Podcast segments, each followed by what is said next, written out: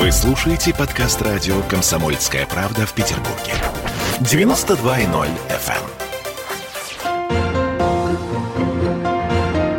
эм. Беседка. На радио «Комсомольская правда».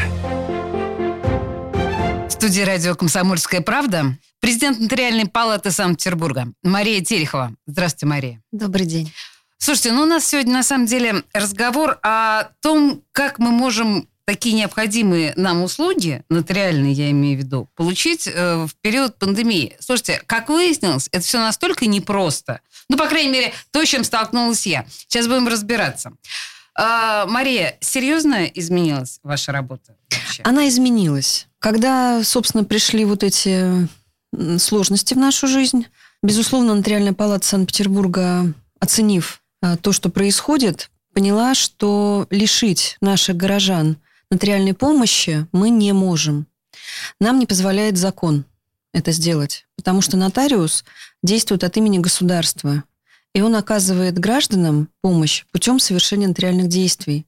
Очень большое количество действий подлежит обязательному нотариальному удостоверению. Но из самых понятных это завещание. Угу. Это до, нек, ряд доверенностей. И поэтому вот закрыться нотариат не может. Потому что если человеку сегодня нужно завещание, то что ему делать? Куда ему деваться? Вам не позволяет закон полностью Нам не позволяет закон а не закрыться. То, чтобы, да, Нет, желание наше, нежелание, боязнь, не боязнь. Угу. Как бы мы ни боялись, мы не можем просто сесть дома и там сидеть. То есть полностью нотариальные конторы не закрывались ни на один момент, да? Не закрывались, да. Когда наступила эта ситуация, конец марта, начало апреля, нотариальной палатой было принято решение о работе в режиме дежурных нотариальных контор. Угу. Половина контор города осталась в рабочем состоянии. В каждом районе была нотариальная контора, куда люди, наши горожане, могли обратиться и сделать все, что им требуется. Конечно, было большое обращение за доверенностями такого социального, знаете, характера. Пенсии, когда пенсионеры дома, их закрыли 65 плюс. Да, это да, же очень распространенная да, сейчас да. тема. То есть угу. э, вот такие доверенности. Завещание, вроде смех смехом, но как-то критично количество не увеличилось. Не увеличилось. Слушайте, Никто ну, не собирался да, умирать. Вот, Хорошо. К Слушайте, а, скажите мне, конторы, я поняла, что работают дежурные. Они работают по записи? Да, поскольку постановление города, правительства города по-прежнему действует, оно распространяется в этой части и на нотариальные конторы, мы работаем по предварительной записи. Это удобно. Это удобно людям. Они приходят в назначенное время. Это дает возможность нотариальной конторе обработать помещение между посещениями.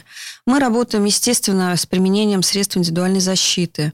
Ну, это, да, это понятно. Мы еще, наверное, отдельно об этом поговорим. А вот если говорить о записи, глубина записи, насколько вперед можно записаться, как долго нужно А смотря ждать? какое действие, по-разному же бывает. Угу. Если мы говорим, например, про наследственное дело, и мы все понимаем, что э, период, в течение которого наследник должен подать заявление, это 6 месяцев с момента смерти, то запись может быть, например, на следующую неделю. Угу. Если мы по дате смерти видим, что срок прям горит, ну, мы запишем прямо на Идете завтра. навстречу. Ну, конечно, безусловно. Это же юридически значимые действия для людей, которые потом могут повлечь, не дай бог, поход в суд. Понимаете? Безусловно, мы это учитываем. Это называется человеческий подход. Это, это здорово, да. Даже... Да, конечно. Скажите мне, пожалуйста, а вообще вот время, э, именно во время пандемии, время работы над документами каким-то образом изменилось, увеличилось, Пожалуй, уменьшилось? Нет, нет, ничего. Работа-то наша никуда не делась, она одинаковая.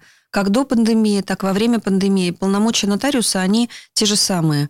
Поэтому работа ровно такая же. А если говорить о таких услугах нотариуса, как выезд на место, ведь такое же тоже необходимо? Да, это очень много и часто и востребовано. И это тоже происходит. То есть ваши сотрудники могут выехать, там, я не знаю, условно говоря, в дом престарелых. Ну, не сотрудники, а нотариус. Либо нотариус, нотариус либо да. лицо его исполняющее обязанности. Да, выезжаем и в хосписы, и в дома престарелых, и просто в квартиры, где живут люди, ну, по каким-то причинам не могут, не могут самостоятельно прийти к нотариусу. Да, конечно.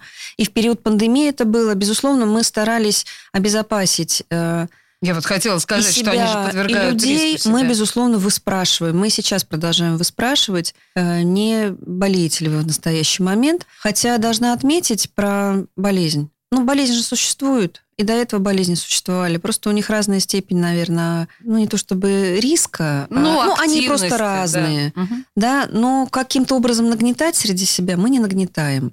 Мы понимаем, что да, люди болеют. Мы понимаем, что, наверное, переболеют все. Но делать из этого какую-то такую уж совсем сложную моральную историю, наверное, мы не будем. Хорошо, все равно дезинфекцию помещений вы проводите, все равно вы действуете в условиях э, создавшегося режима. Ну, конечно, Ничего невозможно конечно. сделать. Да? А, давайте подробнее, просто чтобы наши слушатели были в этом смысле спокойны. Дезинфекция помещений происходит как часто и как вообще это... Какой режим? Я не представляю, как это работает. Это работает достаточно просто. У нас э, нотариальная палата обеспечила все нотариальные конторы, во-первых, средствами индивидуальной защиты, средствами дезинфекции. Это произошло еще в начале апреля. Э, между посетителями протираются все поверхности. А вот это вот пластиковая прозрачная это штука? по желанию, поскольку это не всегда помогает в работе, поскольку должен быть живой контакт с человеком, да, и иногда это мешает там передаче документов. Э, кто-то установил, кто-то не установил. Ну, желательно установить, но обязательности в этом нет, безусловно. Угу, угу. Было ли такое, были ли какие-то такие услуги нотариальные, которые вот сейчас во время карантина категорически невозможно оказать? Нет, все нотариальные действия делаем в полном объеме. Более того, мы как-то полагали, что вот в самый острый период, в апреле, наиболее востребованным как раз будут э, доверенности, завещания, тоже так думалось. Но оказалось, что жизнь более многообразна. Угу. И оказалось, что люди обращаются и с брачными договорами, ну, потому что они вступили в брак, им это надо. Они Ох. ждать не могут. И со сделками, купли-продажи недвижимости, ну, потому что люди с ноября, например, подавали заявку на одобрение кредита. Кредит им оформили, там, январь-февраль. Они нашли подходящее жилье. Им надо, в общем, решать свои проблемы. И выпало так, что в апреле им вот прямо надо, хоть ты разбейся, этот договор заключить. И куда деваться? И, конечно, люди приходят, ну и что же, мы откажем в этой ситуации? Нет, для них это социально значимое действие. И такого оказалось много. Все нотариальные действия были востребованы.